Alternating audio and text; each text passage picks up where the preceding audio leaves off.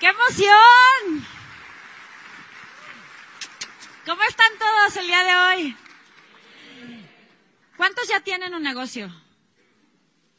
¿Cuántos quieren poner un negocio? ¿Cuántos quieren que se vaya a la quiebra su negocio? Ah, ¿verdad? Bueno, pues justamente el día de hoy, como sé que todos los que tienen, que hacen un proyecto, que están entregados de verdad a solucionar, a aportar valor y hacer cosas interesantes, también obviamente necesitamos que repercuta en nuestro bolsillo para que sea sustentable en el tiempo. Vamos a hablar de un tema que es muy importante y es cómo hacemos para que nuestra gran, gran, gran, gran, gran idea de negocios no se vaya a la quiebra por nuestro pésimo manejo financiero, ¿no? Por cómo manejamos nuestro propio dinero y el de la empresa. Por ahí hay una estadística que yo la primera vez que la leí me choqué muchísimo, que decía que cuatro de cada diez empresas cierran en su primer año de operación por temas de problemas de administración.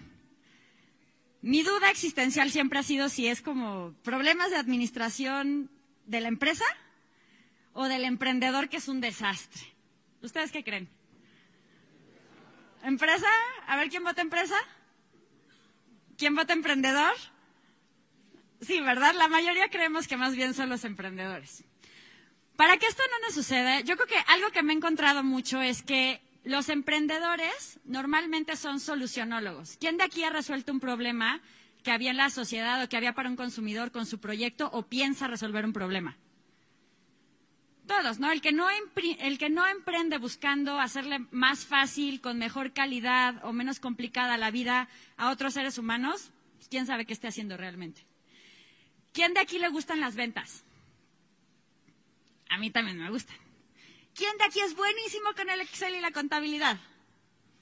bueno, y algunos, algunos, péguensele a ellos, porque no es la norma, ¿no? La mayoría de los emprendedores que yo he conocido son muy buenos en la parte creativa, son muy buenos para escuchar al cliente, para detectar sus necesidades, para innovar, para muchas cosas. Pero para manejar el dinero, híjole, eso siempre se lo quieren dejar a otros. Y no es que ustedes se tengan que convertir en el contador de la empresa, pero entre más nociones tengan, pues obviamente su empresa va a ir mejor. ¿Por qué yo creo que los emprendedores como ustedes necesitan aprender de finanzas? Porque hay ciertas cosas claves que hacemos mal. Una, por ejemplo, es que siempre creemos que nuestro negocio es la mejor inversión. Entonces, cada peso que tenemos se lo queremos meter. Pero, ¿qué es lo que va a pasar si de repente nuestro negocio pasa por una época de vacas flacas y absolutamente todo nuestro capital, todo nuestro patrimonio está metido ahí? ¿Qué va a pasar con mis finanzas personales? Picada, ¿no? ¿Voy a tener dinero para poder rescatar mi negocio? Entonces, ¿tenemos que invertir absolutamente todo nuestro negocio? Como dicen las abuelitas, ni todo el amor ni todo el dinero en ninguna inversión, incluido nuestro propio negocio. Y obviamente un problema con el que yo me peleo es que algunos emprendedores que a lo mejor ya saltaron ese primer charco, ese primer problema de ya me administro y todo, empiezan a tener utilidades y esas o, empiezan a manejar la tesorería, pero ese dinero lo tienen en una cuenta de banco que no les da nada y además les cobra. Entonces están siendo los bellos durmientes del banco, versión empresarial. Y hay que también pensar en que ese pequeño dinero, aunque no parezca mucho, debemos de poderlo poner a trabajar. O sea, ustedes ahorita les dicen, oye, del dinero que tú tienes para empezar tu negocio, te doy 4% más el próximo año. ¿Lo regresarían? No, ¿verdad? Pues eso es lo que les podría dar, por ejemplo, CETES, ¿no? Entonces, nada más como para que tengan una idea de por qué hay que ser prácticos y hay que pensar en estos temas. Ahora, ¿cuál es la razón más importante para que ustedes arreglen sus propias finanzas? Que no se lleven al traste su negocio. Si ustedes, ustedes creen que si ustedes no saben en qué se les va el dinero, van a poder llevar un buen control de las finanzas de la empresa? Si nosotros andamos dando el tarjetazo feroz, ¿vamos a tener un manejo responsable del crédito en nuestra empresa? Si nosotros no ahorramos para nuestro retiro, ¿vamos a poder en el futuro darle un plan de retiro a nuestros trabajadores? No, ¿verdad? Entonces, relajito financiero. Los que no, están así de que se les vaya a quebrar la empresa, qué bárbaros. Bueno, los cocos de los emprendedores que yo más he notado, que son también los cocos de otras personas, pero aquí se notan mucho más, es que ahorramos lo que nos sobra, ¿no? En vez de cuando te llega el dinero de la ganancia del proveedor, separar una cantidad chiquita de utilidades para poderla reinvertir, pues o nos la gastamos o, ay, para que no me cobren impuestos, pues ya la primera compra que se pueda, no ahorramos, ¿no? Entonces, así como hace el quítame lo que me lo gasto para sus propias finanzas y en cuanto reciben sus ingresos ahorran una parte, para su negocio tienen que hacer lo mismo. Esto es muy de los emprendedores principiantes. No tienen una cuenta separada para ellos y otra para la empresa. Entonces, ¿qué creen que le pasa a la empresa? ¿Qué se vuelve? Una extensión de tus finanzas, una caja chica, ¿no? Tu fondo de emergencia, y básicamente el lugar que te la pasas ordeñando cuando te falta para la inscripción, para el súper, ¿no? Entonces, ¿ustedes creen que puede crecer una empresa donde nosotros no tenemos claro cuánto es nuestro y cuánto es para que ella crezca? Muy difícil, ¿verdad? Entonces, eso. Otro gran coco de los emprendedores. Hay unos que son muy buenos para chambear.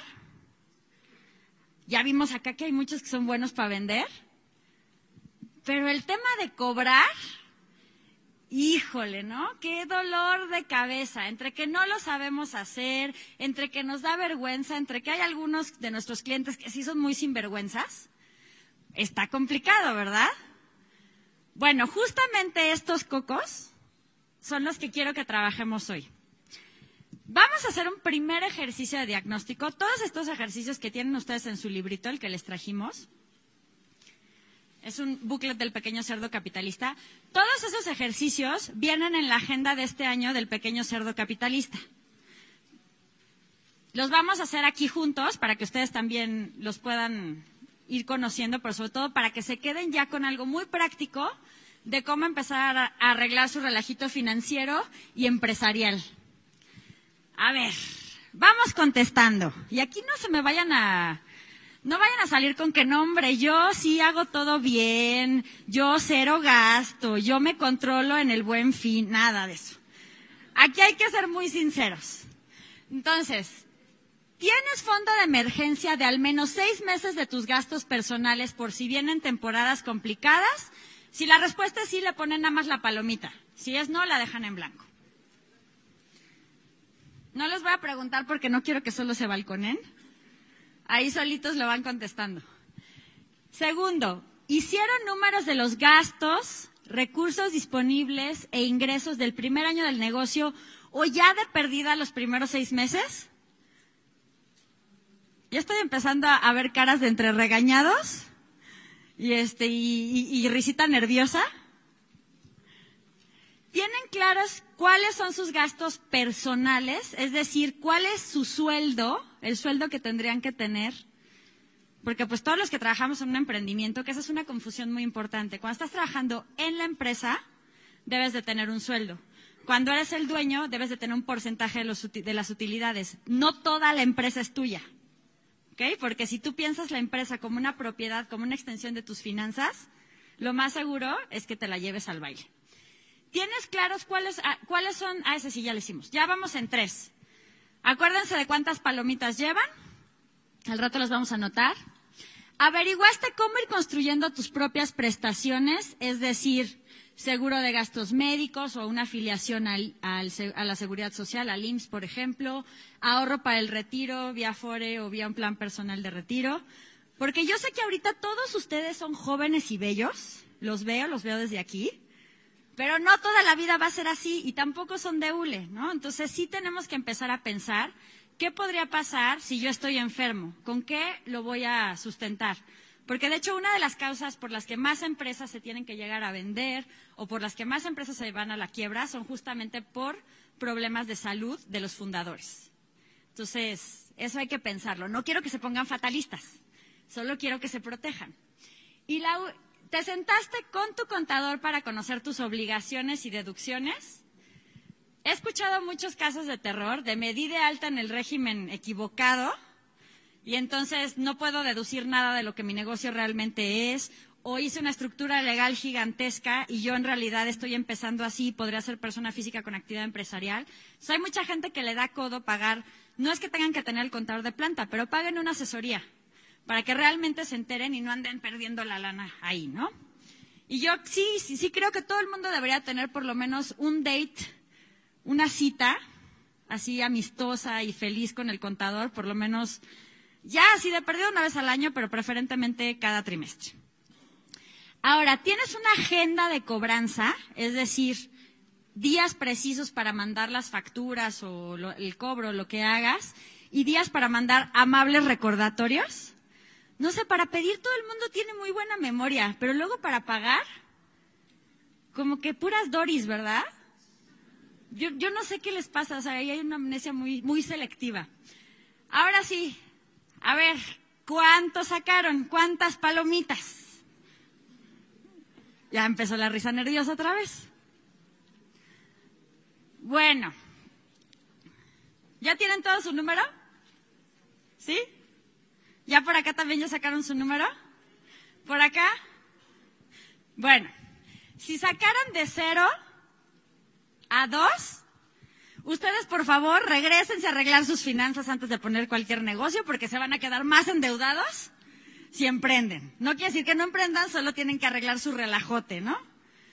Ok, si sacaron entre 3 y 4, híjole, están en la tablita, sí hay como riesgo de quiebra, pero si se aplican con las dos que les faltaron o las tres que les faltaron, pues la pueden armar. Los que sacaron 5 o 6 tienen muchas probabilidades de que por lo menos las finanzas no sean una causa de quiebra de su negocio, muy bien. Si sacaron cinco, obviamente chequen cuál fue la que, la que se les pasó. Y pues si sacaron seis, pues les vamos a dar un aplauso. ¿Alguien sacó seis? Un aplauso a la señora, por favor, fue la única del...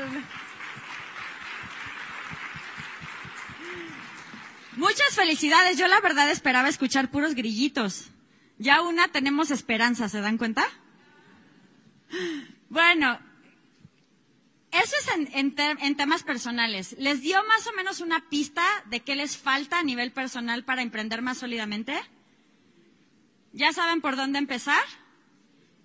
Bueno, esa es la idea. Otro de los grandes, grandes cocos de los emprendedores es el tema de los recursos, ¿no? Del flujo de efectivo. El flujo de efectivo es la sangre de tu negocio básicamente. Es lo que hace que todo siga funcionando, que todo siga arrancando. Mucha gente dice, mientras tienes flujo, puedes seguir operando. Ojo, flujo es distinto a capital. A lo mejor te pudieron haber metido una inversión grandísima o tú metiste tus propios ahorros al negocio. Pero ¿qué pasa si eres maletísima para cobrar? Ya te gastaste todo y todavía no te han pagado y no puedes volver a producir. Tuviste el capital, pero ¿eso te sirvió para seguir operando?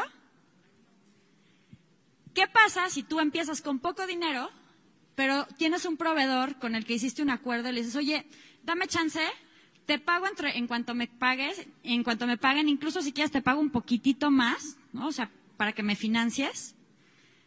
Pero yo te pago cuando ya tenga mi compra en firme, cuando ya me entre a mí el dinero. Ahí puedes seguir operando aunque no tengas tanto capital. Entonces, ojo, por eso es tan importante no perderse, porque muchas veces creen que el dinero, tener los millones, que venga un socio o hada madrina y les ponga una la nota, va a ser la solución a todos sus problemas. Ese puede ser una ayudada, pero si tú no manejas bien el dinero, incluso alguien que empezó con mucho menos recursos que tú, que no tuvo esta, este socio hada madrina, va a tener más éxito, su negocio va a crecer más. Entonces, digamos que la parte positiva es que no se tienen que clavar con que si no tienen mucho dinero no pueden operar, porque sí hay maneras de operar, pero la parte negativa es que tienen que aprender a manejar ese dinero, porque si no, aunque lo tengan, ¿qué es lo que puede pasar con el negocio? ¿No? Para esto sí vamos a tener que arrastrar un poquito el lápiz. Pero nada grave, o sea, no es su clase de trigonometría de la prepa, no se preocupen. Es algo muy sencillito y carismático. Yo les puse ahí, tienen en la hoja para seis meses de hacer su flujo, Pero en realidad, pues bueno, en, la agenda sí está todo el año, pero ustedes pueden hacer este mismo formatito o nos pueden escribir a pequeñocerdocapitalista.com y les podemos mandar uno si se suscriben a la página. Y es una cosa súper, súper, súper, súper, súper, súper sencilla que les puede ayudar a detectar justo cuándo se van a quedar sin esta sangre del negocio para poder realmente seguir operando, seguir creciendo y seguir teniendo más clientes. Entonces, lo que van a hacer, en la primera hojita, ponen cuáles son los conceptos de ingresos o de dinero disponible que tengan. Esto puede ser eh, para, para cada mes, ¿no? Entonces, al principio puede ser mis propios ahorros o a lo mejor eh, en la familia su primo, su tío, eh, sus amigos, alguien les puso un poco de capital y dice, oye, yo te apoyo para tu negocio, ya sea que se los prestó o se está haciendo socio capitalista del negocio. A lo mejor alguien aplicó para el programa de crédito joven y entonces le dieron un crédito. A lo mejor alguien se echó todo el sistema de, eh, online de INADEM de, de, las incubadoras y ganó los recursos, los 50 mil pesos del fondo perdido, ¿no? A fondo perdido, perdón. Y a lo mejor tienen esa lana, ¿no? O a lo mejor simplemente su negocio ya está generando ventas. ¿Por qué dije ventas al final? ¿Alguien me puede decir? Por allá, a ver, me voy a acercar para allá. A ver, cuéntanos por acá. Buenos días, buenas tardes a todos. Bueno, yo considero que las ventas es el resultado de todo una, lo que estamos hablando, toda una administración adecuada, de un flujo de efectivo.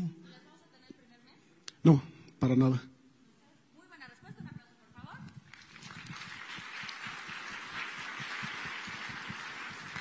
Todo el mundo emprende con la idea de, no hombre, yo abro mañana y pasado ya estoy en la lista de Forbes. Porque claro, si el emprendedor no fuera optimista, pues no emprendería. O sea, la verdad, es un poco como lo de los bebés, ¿no? Cuando tu mamá te cuenta todo lo, lo que pasó para tenerte y el horror que, es el parto, la lactancia y todas esas cosas, todo el mundo diría zafo, por eso nadie te cuenta.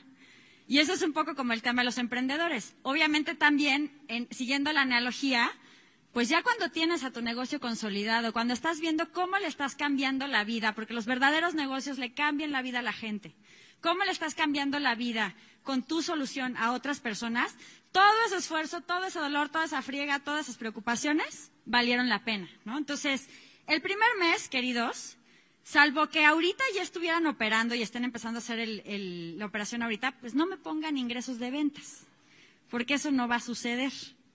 No es que yo sea pesimista, es que no quiero que quiebran.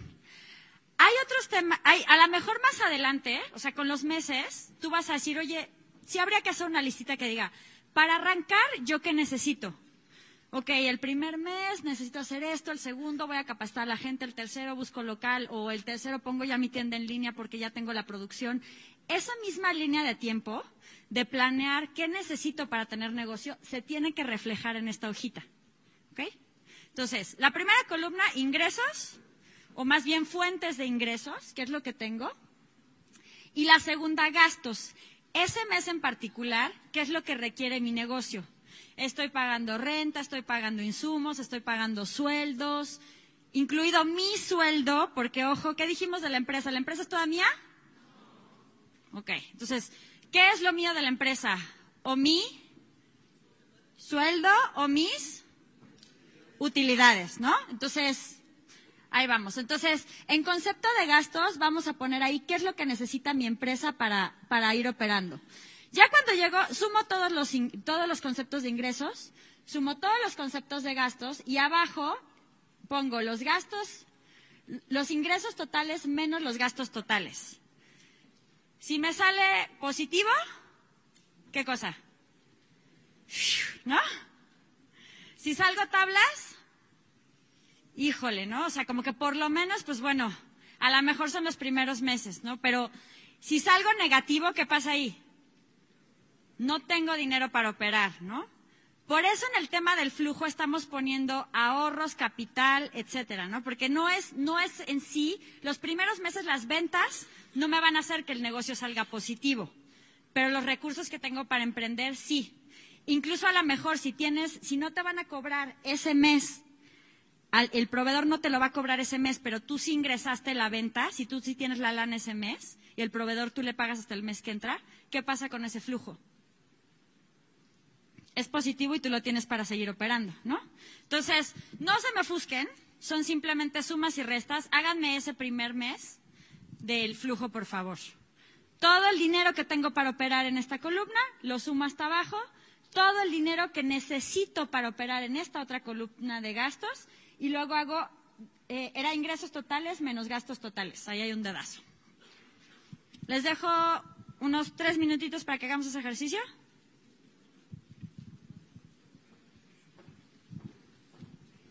¿Mm?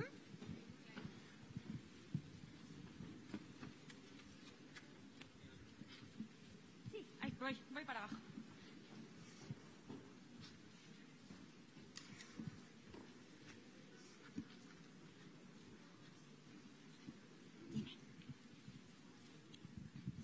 ¿Cuándo es la diferencia? Hola, gracias. De mm, cuando dices que es tu empresa, pero que no, no, o recibes sueldo o recibes porcentaje. Eso. Esta es una buenísima pregunta y es, cuando estoy arrancando mi empresa, ¿en qué momento me pago un sueldo y en qué momento empiezo a recibir las utilidades, no? Entonces, el tema del sueldo normal, o sea, lo que hace un emprendedor normal es no se pone un sueldo o, se pone un sueldo muy bajito y está sacrificando lo que le pagaría el mercado normal para hacer crecer su negocio. ¿no? Entonces eso de alguna forma es lo que está pagando por su propiedad. Pues es que al principio más que bueno es inevitable, ¿no? O sea, a lo mejor imaginemos que, alguien de aquí es contador y, en el, y afuera sus servicios cuestan 16 mil pesos, pero pone un, un local de determinada cosa y él al principio a lo mejor nada más se puede pagar 6 mil pesos de sueldo, ¿no? Entonces sí, vas a decir, pues ve y contrátate, pero ese es el precio más o menos de emprender. Eventualmente, si ese negocio es increíble, aparte de poderte pagar 30 en vez de 16, vas a recibir cada que tienes ganancias de tu negocio, un porcentaje de las utilidades va para los socios. Si tú eres el fundador, también eres un socio. Y un porcentaje de las utilidades va a reinvertirse en el negocio. ¿no? Entonces, ¿en qué momento puedes ya tener utilidades? Cuando el negocio ya es rentable, ¿no? O sea, cuando tú ya, tus ventas, ya, más bien toda tu inversión inicial ya se cubrió, exacto, y tus ventas son mayores a tus gastos, entonces ya lo que te sobra ya son utilidades. Entonces, yo creo que todos los emprendedores deberían de ponerse un sueldo desde el principio, porque si no es muy difícil, o sea, ¿cómo, cómo vas a tener un negocio si no puedes ni siquiera pagar tu súper, no? Entonces, tienes que tener un negocio desde el principio y, las, y a lo mejor ese negocio puede ir subiendo, digo, ese sueldo puede ir, tienes que tener un sueldo desde el principio y ese sueldo puede ir subiendo de acuerdo a cómo vaya tu negocio y de acuerdo a tu función, porque si tú no estás operando en el negocio, nada más eres el fundador y ya te saliste, ¿puedes tener sueldo? ¿Ahí qué te pagarían? Utilidades, ¿no? Y el tema de las utilidades, pues cuando el negocio es rentable. ¿Te quedó más o menos claro o te veo carita de confusión? ¿Qué es lo que te quedó como duda?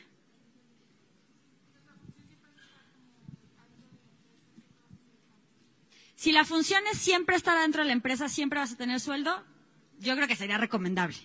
Si eres muy altruista y dices, no hombre, mi empresa es tan buena que yo prefiero tener el 80% de las utilidades, está bien. Pero lo recomendable sería que si tú operas, tengas también sueldo. No. Sea, esta es una muy buena pregunta. ¿Todo lo que sale de utilidad te lo vas a quedar? Porque hay que reinvertir. Entonces, si hay que separar utilidades para los socios, si a lo mejor tú no tienes socios, pues todas las utilidades que queden son para ti. Pero si estás haciendo trabajo, pues bueno, también es recomendable que tengas otro tipo de remuneración fija que metes al esquema de la empresa. Esto digamos que es... Efectivamente dicen, pues mi empresa es toda mía, entonces prefiero tener el 80% de las utilidades y no pagarme sueldo. Pero de alguna manera, si tú no estuvieras y si tú el día de mañana te tienes que salir de tu empresa, sí lo tienes que calcular en los costos de tu empresa. ¿Por qué? Para determinar un sueldo para alguna otra persona. Claro, porque tú le vas a pagar por esa función a alguien más, ¿no? O sea, como que justo la, la pregunta que acabas de hacer es súper interesante porque en emprendimiento se conoce como sweat capital o capital del, sudor, lo que tú metes a tu empresa como trabajo sin que se te remunere. Pero sí hay que tener una, di- un- una dimensión de cuánto sería eso por si el día de mañana tú quieres vender tu empresa, por si el día de mañana tú quieres contratar a alguien, por si el día de mañana tienes socios y entonces no es que tú vas a trabajar para los socios exclusivamente, ¿no? Y tener lo mismo que ellos que solo ponen la lana, sino, ok, no nada más es mi idea, es mi idea, es mi chamba, entonces yo merezco algo distinto que el que solamente pone capital. ¿Quedamos más o menos? De todos modos, en el capítulo 8 del Pequeño Cerdo Capitalista Inversiones, el que ya lo haya leído, pueden repasar un poquito más y si tienen dudas concretas, al final les voy a poner las redes sociales. ¿Ya acabamos la primera columna? ¿No? ¿Siguen con los gastos? ¿Les faltó hoja para abajo o qué? Ya voy, ok. Bueno, la idea sería que ustedes hagan este y aquí les va a salir un resultado positivo, negativo, cero, ¿no?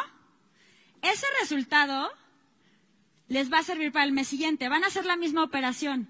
Van a, atender a- van a tener aquí el tema de los ingresos, los gastos. Obviamente, si aquí tenían 10 mil pesos de ahorros para inversión y se gastaron 2 mil y aquí les queda 8, pues acá no vamos a poner 10 mil, ¿verdad? ¿Qué vamos a poner? 8 mil, ¿no?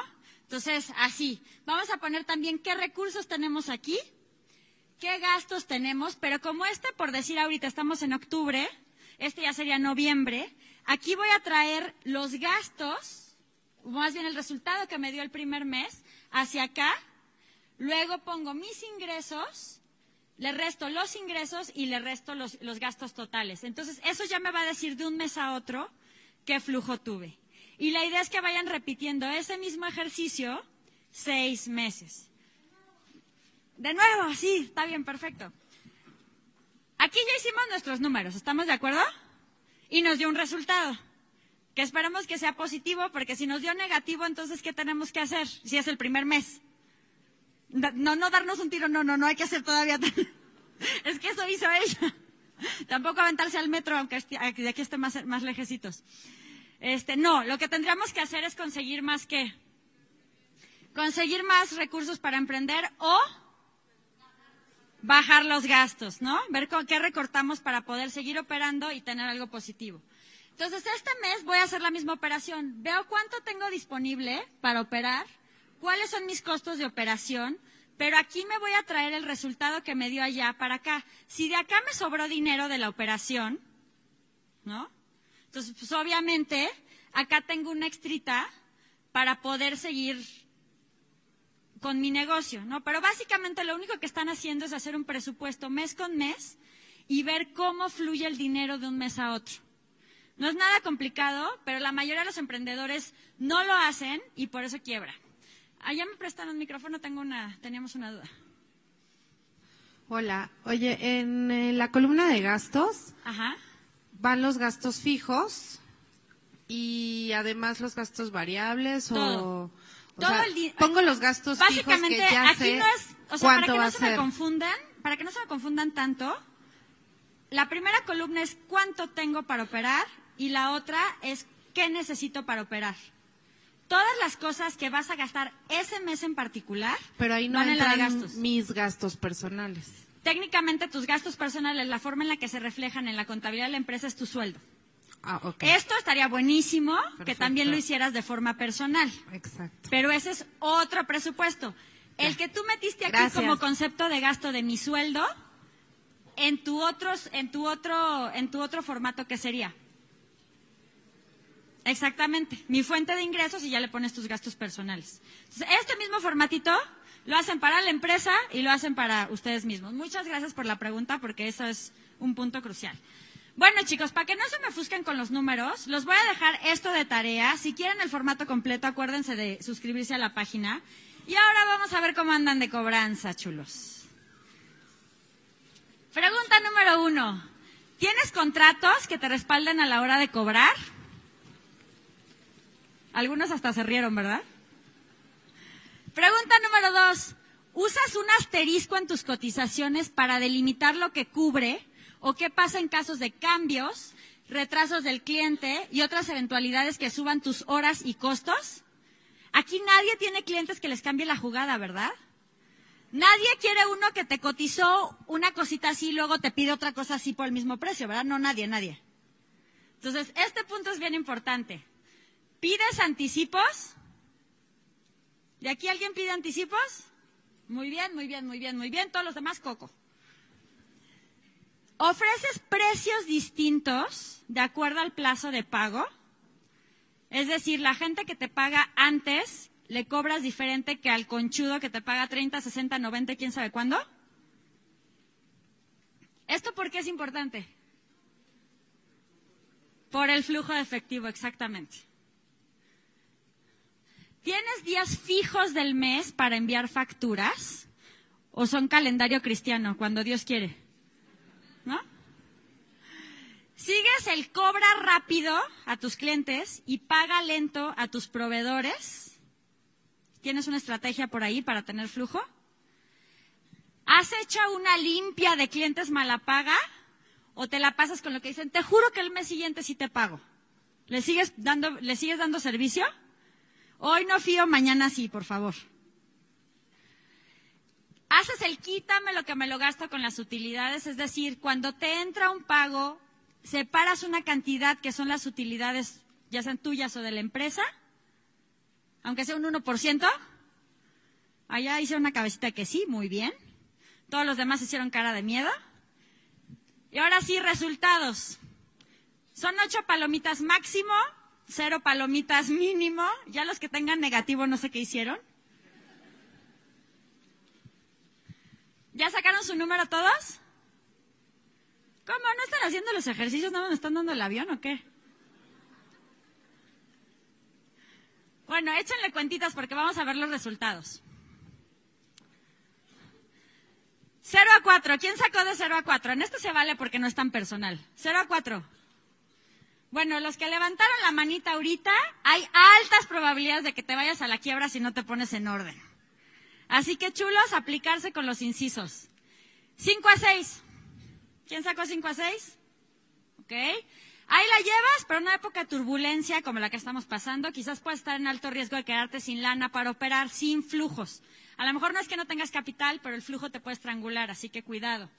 7 a 8. Nada más dos, pues ya no me salieron las cuentas, todos los demás que sacaron. Ven, les dije que negativo no se podía. Bueno, 7 a 8, que son poquititos, muchas felicidades, un aplauso para los de 7 y 8. Cuando crezcamos queremos ser como ustedes.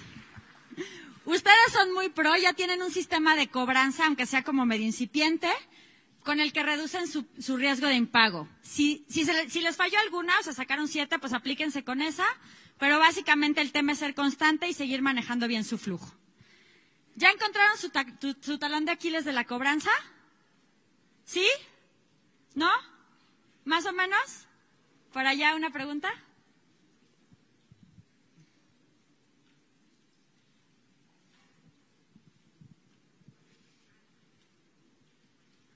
Creo que me lo apagaron. No a la censura, por favor. Bueno, bueno, ya. Hola de nuevo. Este, hay un, un talón de Aquiles que no aparece ahí en esas pestañitas, bueno, en esos incisos. El, el hecho como de llevar la administración de la cobranza en cuanto a cómo le haces para saber cuándo, cuánto y quién y por qué conceptos te tienen que pagar. O sea, si a lo ¿Cómo mejor cobrar? Sí. Ah, ok. O sea, ya tienes un contrato, ya llegaste a un a un monto fijo con tu cliente, firmó, firmaste, todo muy bonito, pero a la hora de que tiene que depositar, no deposita o deposita y no te avisa, o te, trae, te caen dos, tres depósitos y no sabes ni de quién fue. Esos son procesos. Entonces, algo que es muy importante es cuando tú vas a hacer una factura, marcas como todas las condiciones, ¿no? O sea, esta es la fecha de pago, te pido que la cuenta sea así, que el concepto del depósito sea tal, y obviamente sí, pues necesitas a alguien que lo esté revisando, ¿no? Pero eso que me estás contando es prácticamente orden y procesos. Y cuando tú estás haciendo el contrato, pues obviamente tienes que preguntar cuál es el proceso de pago de tu cliente, ¿no? Porque tú puedes tener los tuyos, pero sobre todo cuando trabajas con con empresas muy grandes de la que eres proveedor, pues a lo mejor te dicen, no, es que el área de cobranza es tal y fulanita es la encargada y tal, y es diferente al de compras, ¿no? Entonces, digamos que a la hora que estás haciendo la negociación o cerrando el trato, esa es la información que tienes que preguntar y es parte de un proceso. Ok. ¿Sienten? Sí. Más o menos.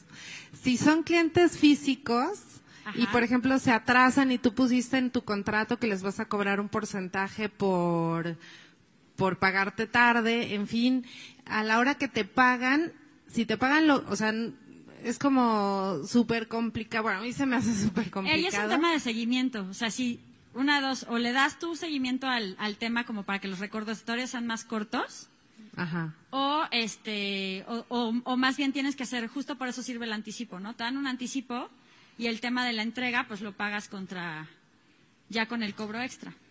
Pero es mucho también a veces de negociación. O sea, esto es una área como un poco más blanda del tema de emprendimiento, pero sí necesitas tener a alguien que le esté dando seguimiento. Por eso es importante las fechas fijas, no nada más que se las digas, sino que les mandes la factura tú en, en esa fecha y la fecha recordatorio, para que tú le recuerdes que en ese momento tiene que pagar. Porque de esta manera te estás ahorrando que tres meses después tú digas, ay, ¿este por qué no me pagó? Pero ahí el orden tiene que venir desde ti. Porque si en tu empresa no hay un, no hay un proceso de cobranza, todo esto se empieza a hacer más largo y más largo. Pero no hay porque no sabemos cómo hacerlo. No, y porque a lo mejor creemos que es una cosa súper sofisticada. Lo que yo te acabo de decir es un tema de calendario. O sea, si todos los cinco mandas facturas y todos los ocho recuerdas, ya como que tu cliente espera esa factura. Y el, y el ocho ya sabe que es el recordatorio y entonces pues ya, si ya se pasó hasta el doce, pues bueno, ya ahí sí ya, ya, es otra cosa, ¿no? Pero la verdad es que en el tema de, de cobranza muchas veces es un tema casi casi de perseverancia. O sea, literal lo pones en tu calendario electrónico o calendario físico, como sí, y le puedes mandar también o un correo, incluso le puedes mandar ese como alerta a tu cliente vía correo también. Ok. Obviamente la mejor cobranza es por teléfono y de preferencia más bien mantener una buena relación con la gente de cobranza. O sea, si ellos se acuerdan de ti. De hecho, hay un, en un curso que nos dieron que fue algo curioso, había una señora que les tenía que, cobrar facturas a hospitales. Y literal, ahí en ese momento era todo de papel. al suyo, a su folder, le pegaba una paletita hasta arriba. ¿Cuál creen que era la primera factura que se pagaba? La de la paletita. ¿No? Entonces hay muchas cosas que son blandas. Sí. Por acá, por acá. Gracias, Sofía. Perdón, y luego vamos para acá. Eh, muchas veces eh, la comunicación con el cliente es, es muy importante, como este, igual eh, complementando el comentario, eh, siempre hay que mantener constante comunicación con tus clientes. en el momento de recibir las transferencias, depósitos, estar en constante comunicación, nunca dejarlo solo al cliente. Sus facturas, a sus depósitos. ¿Para qué? Para que mantengas ese flujo y siempre estar al pendiente de cuáles son. Pero a eso, si tú no tienes un proceso antes. Exactamente, tener siempre muy marcado ese proceso con tus clientes es muy importante y sobre todo la comunicación. Muchas gracias. Entonces, más que una pregunta, ¿era un comentario? Era un comentario, ah, así Es. Muchas gracias, denle un aplauso. Hola. Buenas tardes, Sofía. En la pregunta, ¿sigues el cobra rápido y paga lento para tener flujo? ¿Hay un porcentaje eh, respectivo al paga lento para no endeudarme tanto? Porque finalmente ahí yo tengo facturas pendientes por pagar. Entonces, ¿hay alguna recomendación en cuanto a porcentaje de que, tanto las tengo que ir atorando para no estar tan endeudada o qué tanto las tengo que ir liberando y pagando? Más bien ahí tiene que ver un poco con tu operación, pero digamos que si trasladaras lo personal a la empresa, el endeudamiento total podría ser un 30%, ¿no? Entonces, digamos que también tiene que ver mucho con los flujos de tu empresa, o sea, porque no ahí más bien es la velocidad del dinero en tu empresa. Entonces, si tú estás cobrando a 30 días, pero estás pagando a 60, tú ahí estás ganando 30 días de ah, operación. O sea, más que en porcentaje, ah, es en días de pago. Entonces, ¿yo a cuántos días pago contra, a más bien, cuántos días cobro contra cuántos días tengo que pagar? Entiendo. Entonces, ahí es como lo mides como la velocidad del dinero. Entiendo. Gracias. Y, obviamente entre tú tengas como más, más, más, más rápido la de cobro y más larga la de pago, ¿quién se beneficia? Yo. Obviamente ese dinero no es para andárselo gastándolo en Las Vegas, ¿verdad? Pues es para volverlo a meter al negocio. Gracias. Yo creo que todos tenemos problemas en, en el primer punto, porque bien dicen que la, el camino más rápido entre tú y el dinero es la venta, Ajá. pero la venta también implica el cobro. Y creo que a muchos de nosotros se nos complica esa parte, ¿no? ¿Cuál- ¿Qué consejos nos darías para precisamente realizar ese cobro cuando no tenemos o desconocemos también esta parte de los contratos, los anticipos, ¿no? Incluso llegar y pararte y son 100 pesos. ¿Cómo, ¿no? cómo? Eh, Son 100 pesos y a veces lo decimos así como tímidamente, ¿no? Pues Entonces, mira, normalmente es, es- es- como bien lo dijiste, la cobranza se facilita si la haces parte de tu proceso de venta. Lo que pasa es que no es lo, no es lo mismo un vendedor que va y te habla solo de los beneficios que un vendedor que cierra completo, ¿no? Entonces, justamente es el tema así como de, mucha gente lo que te dice cuando estás cerrando la venta es, oye, ¿y cómo sería tu forma de pago? ¿No? Que eso es una forma muy soft de ir introduciendo el tema. Pero el tema de contratos más bien es algo que tú tienes que ir preparando antes de ir a vender. Así como tienes que conocer los atributos del producto antes de ir a vender, tienes que tener como todas estas condiciones de cómo tú vendes antes de, de- empezar ese proceso. Porque eso es lo que nos pasa. O sea, ya tenemos el, el puesto, ya tenemos al cliente, ya casi casi le pagamos al proveedor, pero no tenemos nada de sustentos. Entonces, a lo mejor tú ya estás operando, pero sí tómate como un tiempo. Uno, a lo mejor para ver cómo están las prácticas de tu sector. Dos, para sentarte con un abogado para ver de acuerdo a tu giro un poquito, pues cuál sería lo más adecuado. No tienen que tener otra vez un abogado de planta. Es mejor pagar una sesión que sea una buena sesión y que de ahí queden cubiertos y que a lo mejor pagar el- un contrato que eventualmente se pueda modificar, pero que sea como más leve que eso, ¿no? Entonces, hay mucha gente, incluso ya me tocó, que te piden hasta pagarés como, far- como parte de los contratos, sobre todo si son contratos muy grandes. Entonces, eso como que puede variar, pero eso es justamente el tema, es parte de la preparación de la venta. Y otra cosa, muchas veces emprender de por sí es solitario, pero a veces lo hacemos más solitario porque nunca le preguntamos a la gente de nuestro gremio. Yo creo que todos, por mucho que tengamos mucha competencia, alguien de nuestra competencia es nuestro cuate. Entonces, alguien de nuestra competencia tiene mejores procesos, alguien de nuestra competencia ya le pasó que el cliente grandote no le pagó y fue el coco y nos puede ayudar. Entonces, atrévanse a pedir ayuda y a pedir información. O sea, aparte de por qué los emprendedores les es menos difícil emprender en otros países que en México, es porque hay comunidades de emprendedores. Métanse a los eventos, métanse a conocer gente de su gremio, métanse a conocer a la competencia. O sea, eso del espionaje industrial, digo, sí, sí puede suceder, pero la verdad es que lo que más importa es la ejecución. ¿no? Gracias. No sé si te respondí. o- ok. Acá tenemos una última, creo que ya por el tiempo nos van a tocar a esta y esta, y vamos a tener que cerrar, lo siento. Hola. Eh, la mayoría de los que tenemos negocio tenemos nuestra cuenta fiscal y una cuenta a nombre de la esposa o del hijo o de... Entonces, Esa es una gran ilusión, pero temo decirte que el SAT sí. van a empezar a ir por Entonces, todo. mi pregunta enfocada a esto, ¿cómo, cómo, ¿cuál es la recomendación como especialista en finanzas para poder unificar esto? Y no es un tema de evasión de impuestos. No. Muchas veces el, el cliente o el producto se presta para que, oye, pues deposítame esta cuenta, porque no le puedes depositarla a la fiscal. ¿Cómo lo Pero es que, manejas? o, o sea, quiero aclarar esto con ustedes.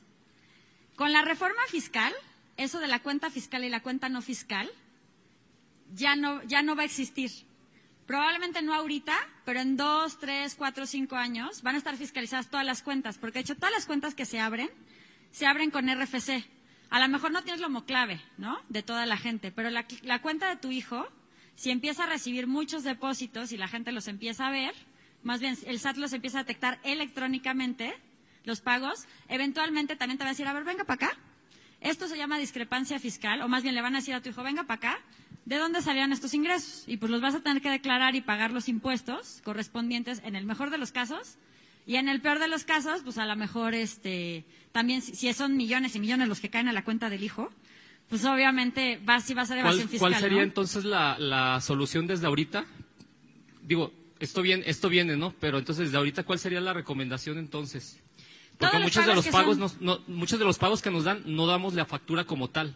Pero todos los, o sea, hay dos, hay, digamos que hay dos maneras de hacerlo, ¿no?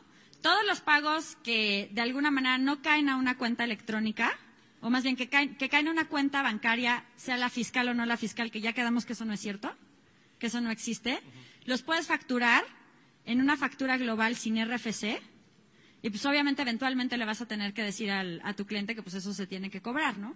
Y la otra es pues mucha gente sigue cobrando en efectivo justamente por esta razón. ¿no?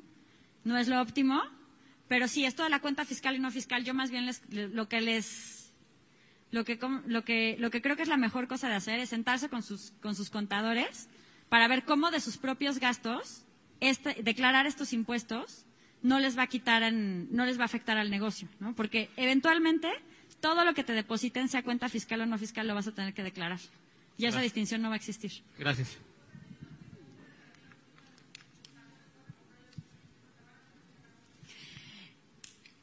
Si tu tía te deposita 100 pesos, quizás no, pero si todos los meses tienes 12 mil pesos en tu cuenta que llegan de diferentes ventas y por transferencia electrónica y por pago de tarjetas, lo más seguro es que eventualmente le va a saltar al SAT. Entonces, o sea, mi punto es, los buenos negocios no necesitan evadir impuestos, ¿no? O sea, como que necesitamos construir el negocio con los precios suficientes para que tengamos un buen margen, con la oferta de valor suficiente para que realmente nos, nos pague y sobre todo para muchas empresas grandes, si ustedes quieren crecer como negocio o como persona física con actividad empresarial, todas las empresas grandes les van a pedir que estén dadas de alta en Hacienda.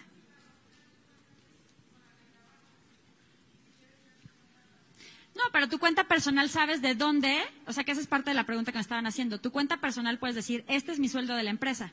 Entonces tienes con qué decirlo. Si estás haciendo ventas, y no las estás declarando, entonces, aunque sea tu cuenta personal, eventualmente esos depósitos, esos pagos con tarjeta, esas transferencias bancarias, si son muy grandes, que ojalá, o sea, realmente los negocios que, que no los detectan porque se quedan abajo, ¿qué quiere decir? Que nunca crecieron, ¿no? Entonces, no es que tu cuenta personal tenga que pagar impuestos adicionales, sino que si estás teniendo ingresos y los estás metiendo en una cuenta no fiscal, si son ingresos muy recurrentes, eventualmente te van a detectar y te van a mandar un requerimiento para que aclares de dónde viene ese dinero. Si, son, si es dinero que te dio tu tía y lo puedes demostrar, pues obviamente no tienes que pagar impuestos y no pasa nada. Si es dinero que estás haciendo ventas de productos millonarios, pues obviamente, o en, en, en un buen caso vas a tener que pagar los impuestos, en un caso no tan padre es defraudación fiscal. Ajá tu cuenta personal, sí. De hecho, no deberías de tener una cuenta de empresa que uses tú como cuenta personal. O sea, una de mis amigas empezó a hacer una franquicia, bueno, más bien sacó una franquicia de un salón de belleza y hasta el esposo tenía cuenta corporativa. Tenía tarjeta y tenía firma y luego me dijo, es que no sé por qué no me alcanza mi negocio. Le digo, pues que tu esposo deje de pagar el cine, ¿no? Pero sí, tienes, puedes tener las dos. ¿Ya se nos acabó? Una más. Ah, la última creo que es muy importante el considerar que en este país tenemos mucha informalidad. ¿Mucha? Informalidad en el mercado. Entonces, para hacer frente a todas estas tipos de opciones para poder hacer eficiente la eh, cobranza, para tener una buena administración, también tenemos que, dar hacia las personas con las cuales estamos dando un servicio, em, llevarlas a esa parte de la formalidad. Entonces, ¿tú qué nos aconsejas cuando yo llego con un cliente que tiene cero cultura eh, financiera ni de empresarial y yo llego con un contrato y le digo, ¿sabe qué? De acuerdo a estas características necesito para que ambos nos cubramos, eh, pues cumplir con esto. Y la persona se espanta y no, o sea, ve como una agresión el tener como este tipo de, de, cuestiones que son para nosotros muy normal, pero para una persona que no tiene mucha eh, eh, pues injerencia en este tipo de, trámites y de tratos, porque muchas veces es de palabra.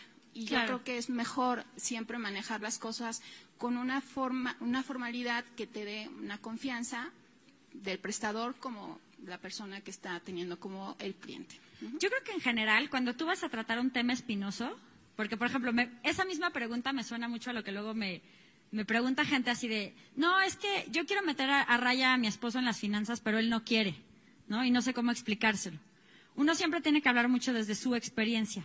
De, oye, mira, fíjate que a mí me ha funcionado mucho esto porque tal, tal, tal, tal, y también de alguna forma es una protección para ti. O sea, si tenemos un contrato, yo el día de mañana, si no te quiero pagar, tú tienes algo con que me puedes ir a reclamar, ¿no? Entonces, digamos que, que nos conviene a los dos. No es así de fácil, es un tema de, cambiar mucho la cultura, pero creo que cuando tú estás convencido de algo, y no se lo estás vendiendo a alguien nomás como para adorarle la píldora, sino que verdaderamente es algo que a ti te funciona y que es por el bien de los dos, sí hay una forma de comunicarlo. O sea, yo, yo he peleado mucho, mucho, mucho, mucho con la cultura del mexicano de no ahorrar. Con la cultura del mexicano de lo bailado nadie me lo quita. Con la cultura del mexicano de, no hombre, yo no me voy a hacer viejo, ¿no? Viejos los cerros y todavía reverdecen. Entonces, pero justamente aprender a entender cuál es el otro lado y explicarle cuál es su riesgo y explicarle sobre todo cuál es su ganancia. O sea, hay personas que funcionan mejor si le, si le cuentas qué va a perder si no se sube a ese tren. Y hay personas que funcionan mejor cuando le dices qué va a ganar. Normalmente los vendedores funcionan mejor con qué va a ganar, el departamento de cobranza funciona mejor con qué va a perder. Y así hay personas en el mundo, ¿no? Entonces, pudiendo, un poco analizando a la persona con la que estás platicando y teniendo esas dos perspectivas y pudiendo hablar desde tu lado, creo que ahí, si tú la puedes vender, ¿por qué le conviene? A lo mejor la primera vez te manda a volar y no vas a poder trabajar con él, pero eventualmente con el ejemplo se le puede pegar. ¿no? Gracias. Bueno, chicos, pues les quiero hacer una última, última, última pregunta. ¿Quién genera los ocho de cada diez empleos de este país? Se dice nosotros. A ver, otra vez, ¿quién genera ocho de cada diez empleos en este país? Exactamente. Entonces, ¿qué tan importante es que ustedes aprendan a manejar mejor su empresa? ¿Qué tan importante es que ustedes manejen bien su propio dinero para que las preocupaciones de su propio bolsillo no estén contaminando ese proyecto que puede crecer tanto? ¿Vale la pena sentarnos un poquito a arreglar nuestro relajito financiero, sí o no? Llegando a su casa, ¿me van a hacer la hoja de flujo?